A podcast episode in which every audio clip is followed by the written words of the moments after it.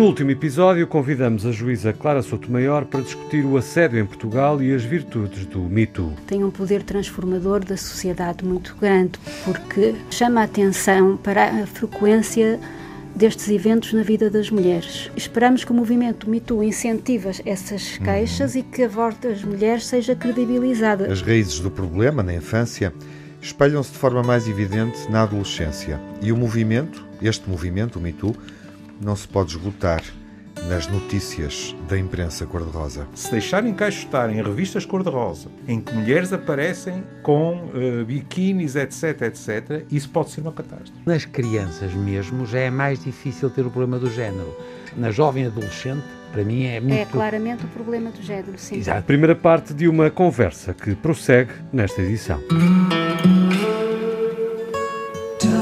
was, and what a time it was, it was. A time of innocence, a time of confidences. Long ago it must be, I have a photograph. Preserve your memories, they're all that's left casos recentes, tornados públicos, hum, de situações de assédio sexual, hum, concretamente assumidos hum, por algumas atrizes em 2021, colocaram o movimento MeToo e a questão do assédio sexual na ordem do dia em Portugal. Com alguns anos de atraso, dir-se-á, na conversa anterior percebemos que não. Na conversa anterior, que estivemos com a nossa convidada, a jurista e magistrada Uh, Maria Clara Souto Maior. Olá, Maria Clara, bem-vinda para um segundo momento em torno deste tema. Uh, na conversa anterior, percebemos uh, que há, para além dos casos de assédio de teor sexual, questões relevantes de assédio moral, sem que as vítimas consigam muitas vezes que se faça justiça. E falamos também, obviamente, ainda que com alguma ligeireza, como o, sistema pode mudar, de como é que se pode fazer justiça, de como é que o movimento, um movimento como o MeToo, um movimento que é cada vez mais uh, global, uh, como é que uh, as mulheres, no fundo, ou as vítimas, os homens também, podem ehm, conseguir ehm, afirmar perante a justiça que são vítimas de agressão. Fazer prova e ver, obviamente, consequências disso como de resto sucedeu nos Estados Unidos. Vamos prolongar a nossa conversa com a Maria Clara Sotomayor uh, no Old Friends, ou seja, com o Manuel Sobrinho Simões. Também, olá Manuel. Olá. Com o Júlio Machado Vaz, olá, olá Júlio. Tiago. E com o Miguel Soares. Olá, olá Miguel. Tiago Alves. Estamos de volta para abordar um tema tão sensível quanto importante e uh, eu não poderia deixar, ainda por cima, na segunda conversa, portanto, uh, não poderia deixar passar em clara a presença aqui da nossa convidada, uh, Clara Sotomayor, para lhe perguntar de forma muito prática como é que a justiça pode garantir respostas satisfatórias para quem tem a coragem de se queixar publicamente, seja na praça pública, seja no, no próprio tribunal. Eh, para fazer uma queixa-crime, há determinados requisitos temporais que têm que ser observados. Uh, não sendo o crime público, a pessoa tem seis meses para apresentar a queixa e o processo prescreve eh, ao, ao fim de cinco anos. Portanto, se já, passa, se já passou este período temporal, não, não, não, haverá qualquer processo de crime. Isso do ponto de vista uh, mais, uh, enfim, concreto mas muitas pessoas não dão esse passo, não têm coragem para dar esse passo, porque sentem que o sistema não está do lado deles. Como é que se responde a essas Ora bem, pessoas? eu acho que a principal razão pelo qual, eh, pela qual as pessoas não dão esse passo eh, é porque estão dependentes do emprego que têm para a sua própria subsistência e, portanto, têm medo de, não, de dar esse passo e de sofrer consequências e de perder um emprego. Precisam ter muito apoio para o conseguir fazer. E também e não tem existido de provar muitas e, vezes e não tem crime, esse, não, é? não, não tem existido esse apoio nas empresas. Portanto, as pessoas estão muito isoladas, não hum. sabem sequer o que diz a lei sobre isto. Mas não é um crime fácil de provar na barra do tribunal. Um, não é um crime fácil de provar, mas no assédio sexual no trabalho geralmente há mensagens, e-mails, SMS. Hoje é mais fácil. Há colegas, há colegas que presenciam atitudes hum. e que podem testemunhar, portanto, eu portanto, acho que há é prova, é não há problema de falta não, de prova, é geralmente é não há. E em termos das decisões tomadas eh, pelos tribunais, um, há uh, efetiva punição dos responsáveis quando isto acontece ou ainda há por parte uh, dos juízes alguma uh, uh, insensibilidade que resulta provavelmente de uma, de uma cultura dominante? Hum, ora bem, há muito poucas queixas para se poder tirar uma conclusão. Não há datas, datas suficientes. Porque o crime de importunação sexual só tem uma formulação ampla desde 2015. Portanto, passaram seis anos, sabe-se que aumentaram o número de queixas por importunação sexual, é assim que se chama o crime, não é assédio, e abrange vários atos, contactos físicos não desejados, propostas de teor sexual e atos exibicionistas. Portanto, hum. qualquer forma uh, ou qualquer comportamento não desejado, uh, seja ele gestual, simbólico, verbal ou não verbal, está abrangido por este tipo legal de crime, que é punido com uma pena até um ano, que é agravada se for no local de trabalho. O que acontece é que há muito poucas queixas uh, e ainda há poucas condenações também.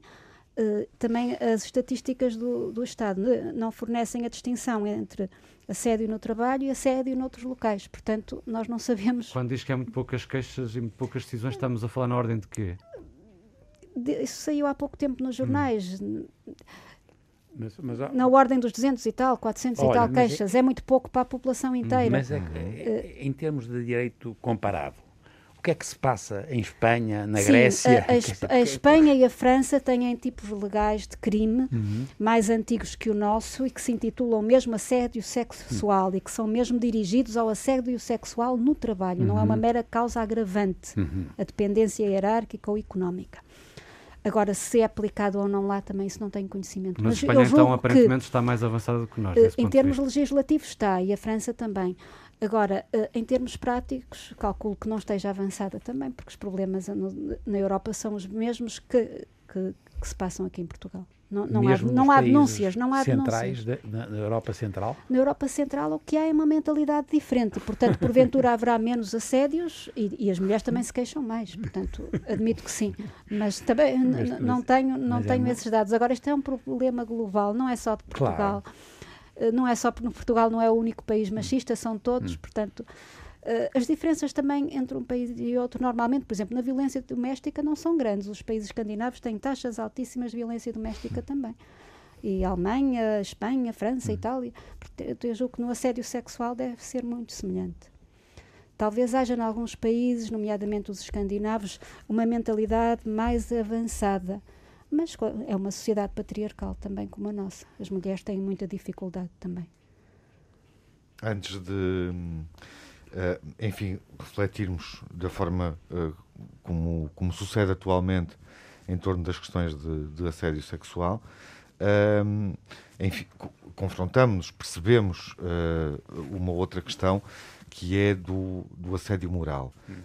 Isso uh, fizemos algum caminho uh, ou também estamos uh, no mesmo plano? Porque a dificuldade de prova é a mesma.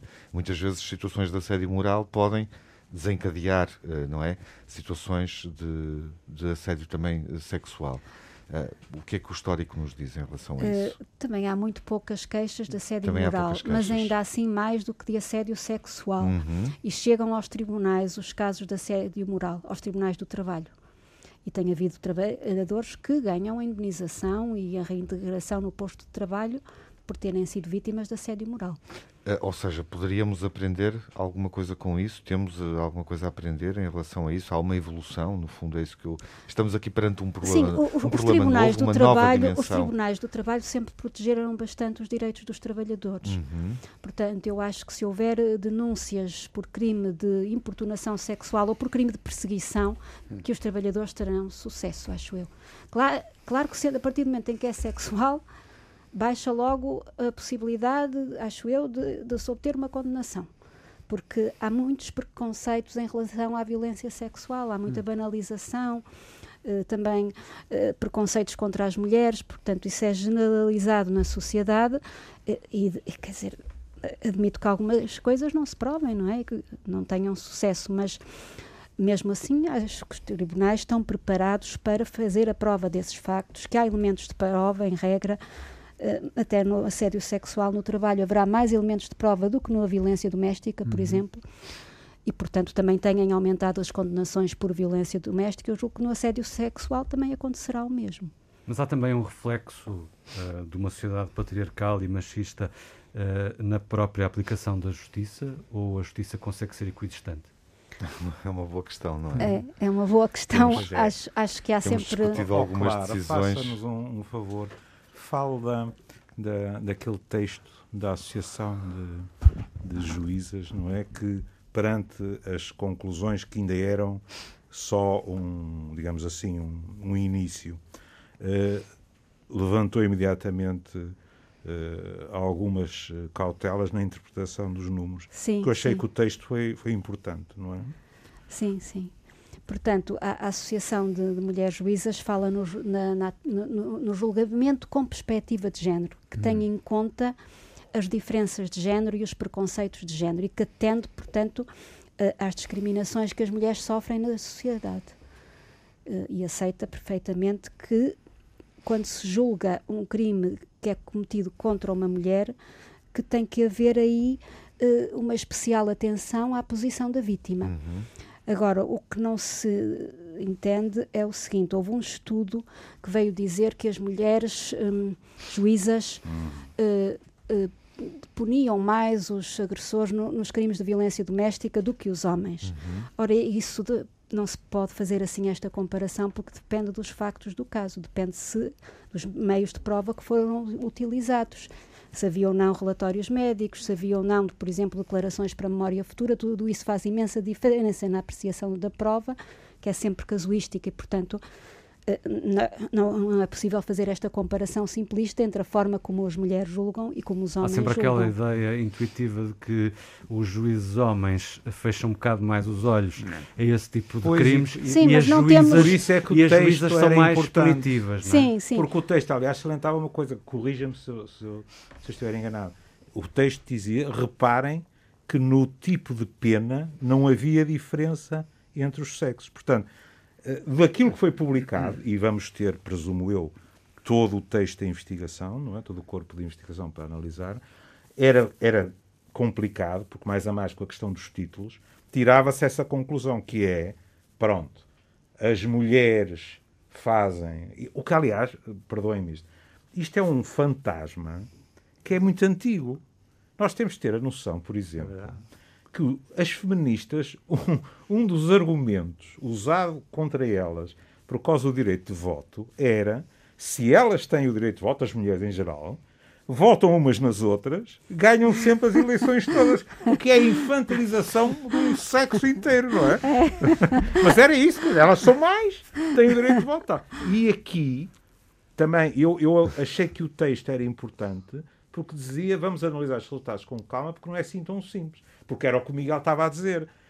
Isto é uma mensagem que passa com muita facilidade, que é, claro, o acusado é o homem, o juiz é o homem, esfrega as mãos, lá estão elas a exagerar, não sei o quê. Vem uma mulher que tem uma empatia maior, pimba. O que significa quase, levando ao limite, que estaria alguém que vai ser julgado a rezar para qual é o sexo que me vai sair pela frente. A menos que fosse uma equipa. Não é preto e branco. uma é? equipa paritária de juízes para equilibrar. E, e, e, eu, eu estava a pensar nisso. É só para ela pegar Sim. nisto que é importante, que é o problema casuístico.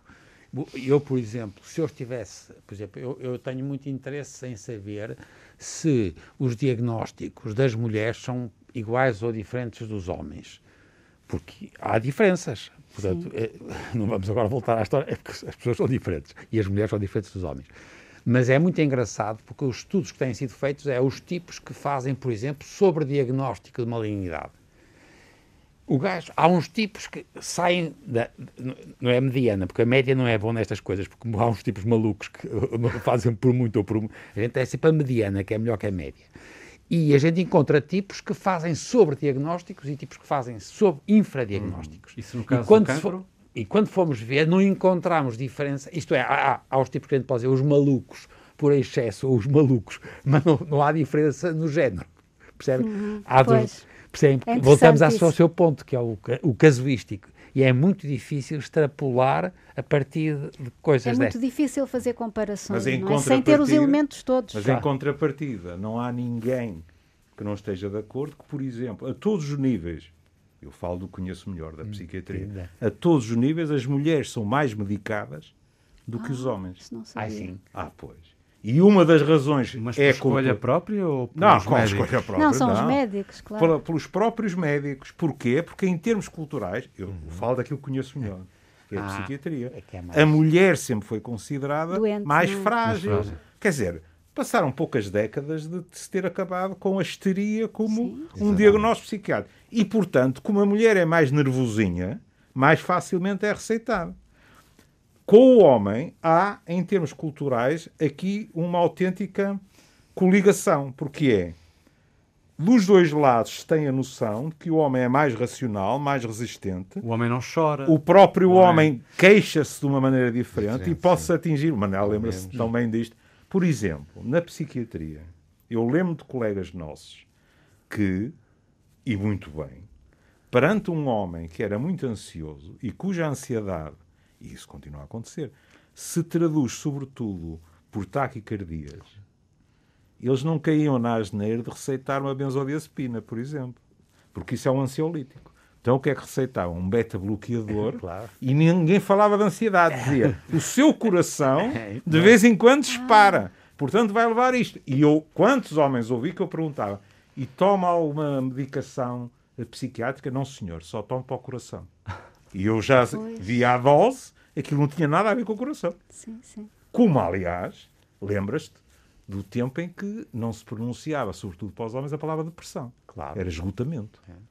Porque depressão para o homem era muito ameaçador. Quer dizer, eu deprimo e tal. Portanto, estas coisas do género estão por todo o lado. Estão, estão. Agora, há uma coisa que eu queria dizer, que é, na clínica, e são 40 anos, o que evidentemente significa que são contextos diversos, uma coisa que sempre me impressionou é que nós estamos de tal maneira formatados e as mulheres, muitas delas, interiorizaram determinados estereótipos de tal maneira que foi muito mais frequente eu ouvir mulheres indignadas pelo assédio moral do que pelo assédio sexual. Porque o assédio sexual, muitas vezes o que eu ouvi é "Não, o doutor sabe como são os homens sem ofensa. Às vezes até se ouvia assim, não é? E, ora, isto é uma banalização da coisa. Em É, contrapartida, dizer puseram-me numa sala sem nada que fazer e tal, elas trepavam pelas paredes. Mesmo que dissessem eu não consigo fazer nada e tenho medo. Mas o assédio moral eh, é também uma questão de género, pergunto. Hum, aqui já não é. é Também jamais. há homens que são Muitos vítimas de assédio moral. é. Sim, Sim, sim, sim, sim, sim. Qualquer trabalhador que queiram despe- despedir eh, Claro. ou que queiram afastar, seja homem, seja mulher, pode ser vítima de assédio moral. E Talvez tem- as formas de agressão sejam diferentes co- conso- consoante a pessoa escolhida para assediar moralmente, seja homem ou seja mulher. Isso admito que sim. Mas É há muitos homens vítimas. Sim, sim. Olha, Aí- e, e- e em relação a esta coisa que em Portugal nós temos, que é aquilo que é informalidade e que depois, mais cedo ou mais tarde, caímos na corrupção. Há- há- há problemas de género ou não? Ai, não sei. Nunca estudei a corrupção, mas eu acho que. Percebem? A Eh, informalidade já- e depois cai, na, e nós somos a- aquilo a que promiscuidade que está in, in between e, e não há, portanto, não, não- Não sei se há questões de género aí, mas é provável que haja, mas não.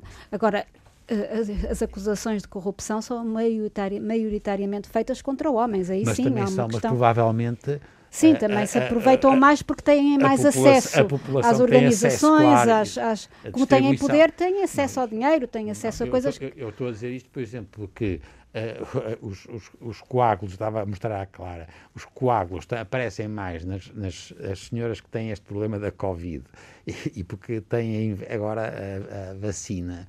E nós sabemos que está a haver alguma predo- predominância, também. mas elas são maioritariamente vacinadas. Quando a gente vai estudar, não encontra diferenças como pensávamos. Portanto, é o mesmo problema da corrupção. Sei que se, se o mundo que tem poder e que pode ser corrompido ou corrup- o corruptor, é natural que sejam homens.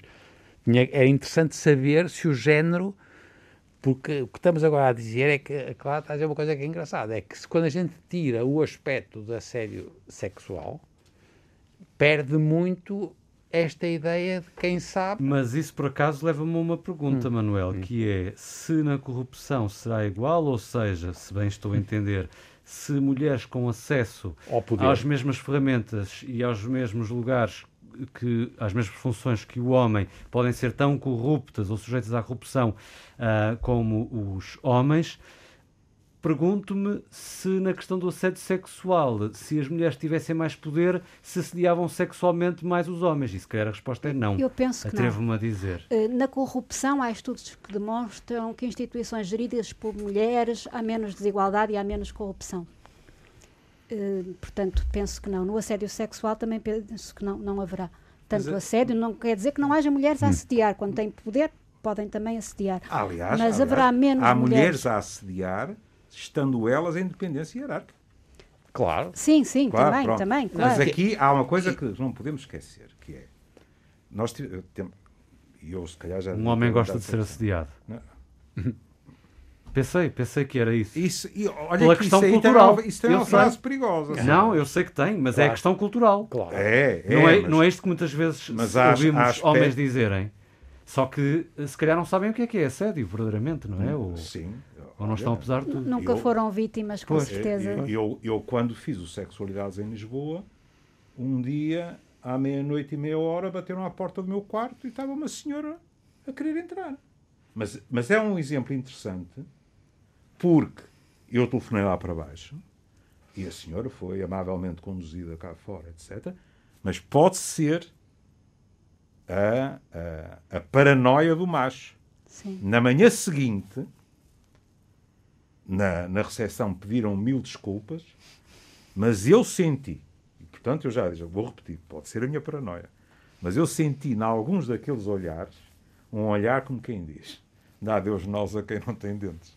Não é? Acontece uma coisa destas e este tipo vem-se queixar. Sim. É uma coisa curiosa. Não é? Agora, estava eu a dizer, a questão da, da, da formatação cultural faz com que nós não podemos, por um lado, dizer e alertar, atenção que os cuidadores informais, etc, etc, isto não é algo que faz parte da biologia das mulheres. As mulheres nasceram para cuidadoras. Eu dou sempre o mesmo exemplo. Eu ia ao lar de comércio ver a minha mãe uma vez por semana e era considerado um magnífico filho. Havia filhas, sobrinhas, que estavam lá todos os dias e não havia um único elogio. Era natural.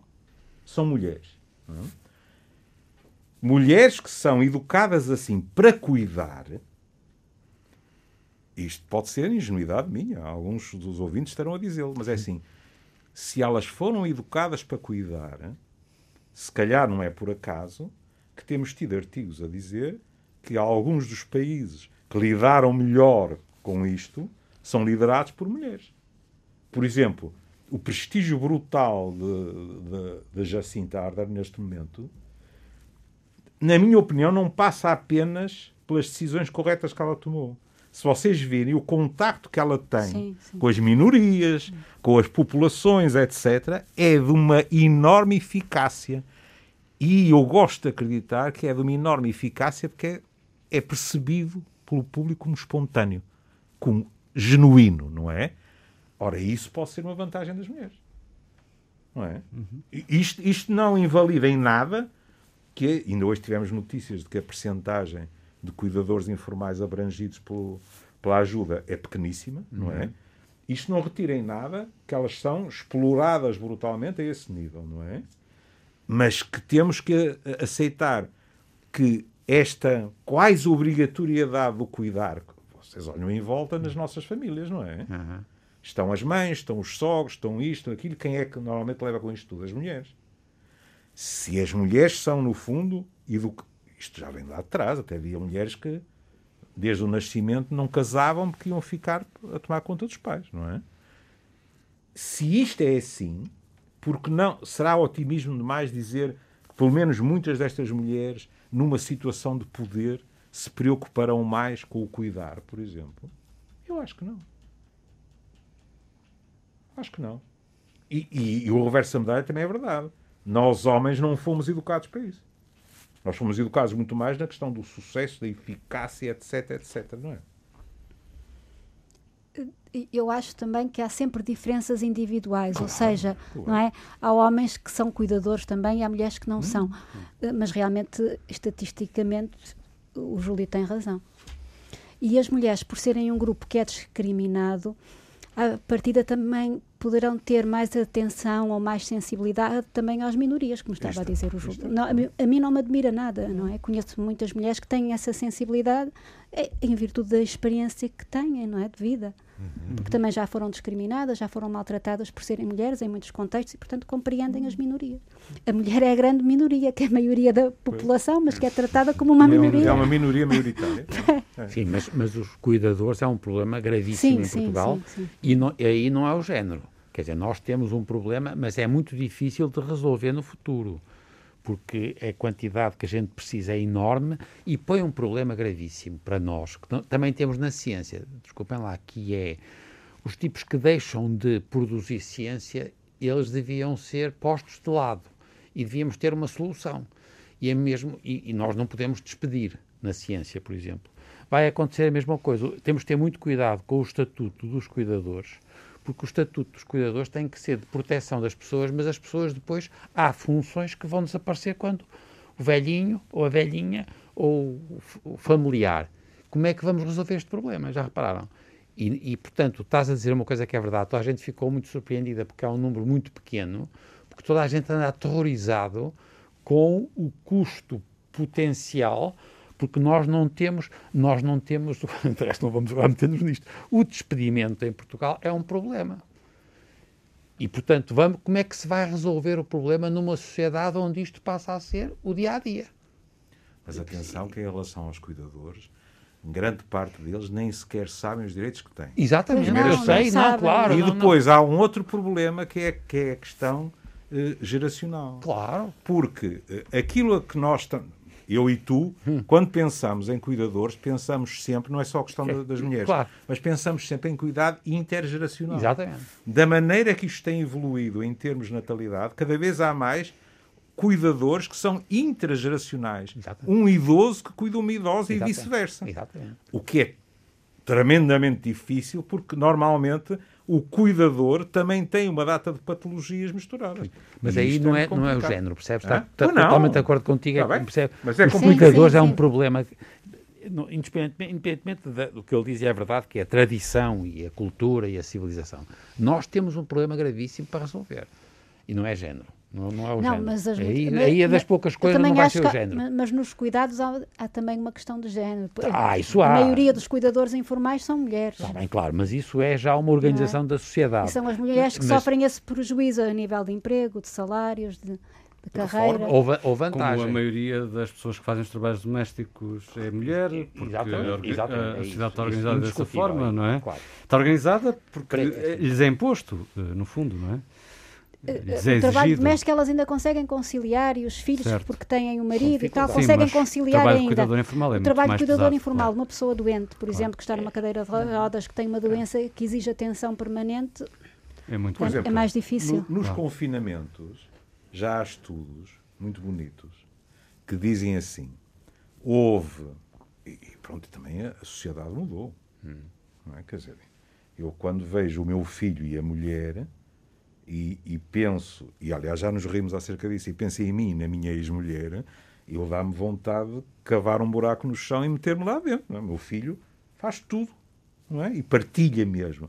Cuidado, não é ajudar. Uhum. Que é um verbo que nós, eu, por exemplo, eu sou um não, cuidado. Júlio, disseste bem, disseste, não, mas é tudo. isso, mas é verdade. Faz quando, tudo, quando eu e o Manel dizíamos que temos dificuldade em dizer que gente da nossa geração está impoluta quanto a machismo, eu estou a falar a verdade. Uhum. Eu, a palavra que me ocorre espontaneamente é ajudar. Eu ajudei. E depois paro e digo, não, eu partilhei tarefas, mas não é natural. Não é? Mas acho tu sobre o, o primeiro confinamento, sobre o segundo não li nenhum, mas sobre o primeiro confinamento, que mostra coisas subtis, que é há partilha de tarefas, mas quando vê, vamos ver quais são as tarefas de cada sexo, por exemplo, as crianças, esmagadoramente, mulheres. as mulheres. Sim contas, uh, coisas uh, com o teletrabalho, isto e aquilo, os homens. Ora, à parte das crianças, que sofrem daquela doença terrível que é saúde, uhum. é muito mais cansativa e, portanto, o peso é muito maior. Como é que, uh, enquanto jurista especializada em casos de violência contra a mulher, olha para estes fenómenos em que a sociedade parece maioritariamente insensível e em que as mulheres têm que gritar uma hashtag para se fazerem ouvir? Como é que eu olho? eu, eu fico muito contente quando vejo as mulheres a gritar, a dar um murro na mesa e também dou, faço o mesmo. E por acaso estava a olhar eu como é que olhava para a, para a, insensibilidade da sociedade, não para esse grito. Eh, mas... Olho, olho, com muita tristeza, com muito, uhum. às vezes até, enfim, inconformismo. Não, nunca olhei bem para esse lado, desde criança, porque eu sempre fui muito sensível a estas questões das diferenças de género. Uhum. Observava muito a maneira como as pessoas viviam, aquilo que diziam e ficava sempre chocadíssima. Tornou-se feminista eu, inconscientemente? Sim, desde criança, desde a adolescência. Ficava chocada com tudo o que eu via, achava tudo uh, discriminatório, achava tudo. Uh, repugnava-me. Claro, Comentários uh... sexistas, uhum. racistas, uhum. que às vezes se fazem assim sem querer, até em, em conversas sociais, eu não gostava. Tendo em conta uh, o seu contexto e o contexto do movimento mito como o conhecemos, e refletimos aqui sobre, sobre a questão de poder, a questão das classes, uh, o facto de, enfim, não, aflora, não aprofundamos isso, mas obviamente uh, que ele também ganha expressão através de, de do, do, papel e da coragem de, de, uma série de mulheres num determinado contexto um, social e, e profissional e, e económico, um, tendo em conta também a, a, dificuldade em fazer prova, acha que uh, nós, em Portugal, uh, agora que estamos a começar a discutir esta questão, deveríamos, uh, em função do nosso contexto, da nossa experiência, reinventar um pouco o movimento MeToo, encontrar aqui uma oportunidade, por exemplo, para tornar esta questão uma questão política uh, não deixá-la apenas uh, no domínio na esfera das vítimas, obviamente, e daquilo que a justiça terá que fazer. Uh, Diz-se muitas vezes à justiça o que é da justiça. Isto é só uma questão da justiça Sim. ou não, Clara? Não, não é terminar. uma questão só da justiça, é uma questão de toda que é que a sociedade. Do nosso poder político? Não, espero, claro, alterações legislativas suficientes e claras para combater e dissuadir os, os assediadores. Já têm sido feitas algumas, portanto não estamos a partir do Sim, zero. zero. Só que as, as, alterações, na verdade, na verdade, se não forem aplicadas, depois também Portanto, tem que haver uma fiscalização rigorosa das empresas, das universidades, das instituições públicas, para saber se estão a ser implementadas as regras de prevenção e de combate ao assédio. Curioso, porque foca muito as instituições públicas, já não é a primeira vez que passamos por aqui. Uh, o Estado deveria dar claramente o exemplo. Uh, deduzo que, que tem essa Sim, a Lei Geral da Função Pública também obriga as instituições do Estado a terem os códigos de conduta, a terem comissões para avaliar os casos. A, a, e, e não tem? Penso que não têm. Nunca, nunca ouvi falar disso. Penso que não têm. Hum. É, é engraçado que eu retenho aqui. As, as câmaras municipais, algumas têm, isso sei que sim. Hum. Eu uh, tenho aqui uma, uma frase ou uma, uma ideia muito interessante destas duas conversas uh, com a Clara Sotomayor e que eu acho que desfaz um bocadinho a ideia, pelo menos no contexto laboral, de que o assédio é difícil de provar, porque já o disse aqui por diversas vezes que não é difícil Sim, de provar. Sim, e de vez em quando há processo, eu, eu há bocado esqueci-me de dizer, de despedimento de trabalhadores que assediaram colegas. Uhum. De vez em quando há, não é que, é que, em relação à quantidade de assédios que se verificam, é a ponta do iceberg, é muito pouco, mas já para aí há 20 anos que de vez em quando há trabalhadores despedidos por assediarem mulheres uhum. nos tribunais de trabalho. Ou seja, diria, por Portanto, outras palavras, houve, que vale houve, a houve pena... Houve uma trabalhadora que fez queixa e conseguiu que ele fosse diria, despedido. por outras palavras, que vale a pena uh, as, pessoas, as vítimas queixarem-se Ai, vale a pena as vítimas queixarem-se à justiça. Estou segura disso. Uhum. E, e, não tem alternativa. E é a única forma, aliás, claro, de é fazer é as coisas forma. corretamente. Claro. É, porque também as pessoas acusadas têm direitos de defesa que nos tribunais podem exercer. Se for justiça na praça pública, também é mais difícil para todos, não é? Uhum. Clara, uh, não resisto a fazer-lhe esta pergunta. O que é que o MeToo poderá fazer pelo feminismo no século XXI? Uh, eh, e até que ponto é que o MeToo não é um movimento liberal? Porque também é essa questão, não é? Eu, eu já, já reparou que eu uh, olho muito para esta realidade uh, no local onde ela uh, acontece e, e, considerando, obviamente, a realidade das pessoas que estão a protagonizar este movimento e a fazer com que este movimento vá ganhando dimensão. E também sinto que pode ser excessivamente liberal neste momento, ou seja, não ser suficientemente popular que é que ele pode fazer pelo feminismo? Se é que pode fazer alguma coisa, Clara? Eh, eu Qual acho é o, o grande ensinamento e a vantagem que se adivinha? Este movimento dá força às mulheres para denunciarem porque se vêem outras que o fizeram. São exemplo também. Uh, são vezes, exemplo. É? Por outro lado, dá sensibilidade uh, à sociedade para acreditar nas mulheres. Agora, é preciso generalizar o movimento do Me Too a todos os ambientes e não só às atrizes ou às jornalistas. Uh, portanto, tem que se generalizar a todo lado e o Estado também está vinculado e as associações de mulheres também o têm feito uh, com sessões de formação nas empresas, uh, nas instituições. Isso tem que ser feito para se generalizar. E nas escolas, consciencializar. E nas escolas também, também há ações miúdos, de formação nas escolas. Os miúdos é, para a necessidade mas, de respeitarem as suas Mas o, o que me parece é? é? que são mais as associações de mulheres que o fazem.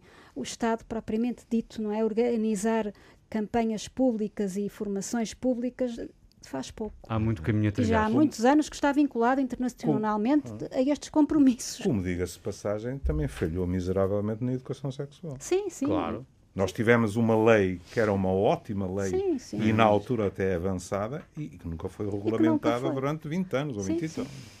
E mesmo quando são regulamentadas, depois às vezes têm também pouca eficácia é. porque não são uh, cumpridas. E, e, ficam muito à mercê é. do, do, voluntarismo sim, de, sim, de determinadas ficam, pessoas. Ficam. Que, por exemplo, quando abandonam aquela escola, pronto. Sim, nas escolas é assim, tem é. sido assim. Há professores muito assim. empenhados é, e há outros que não são e, portanto, não, não se evolui muito assim. Acho que ficam aqui ótimos pontos de reflexão uh, em mas dois eu, episódios eu, eu, do Old Friends, mas sim, claro.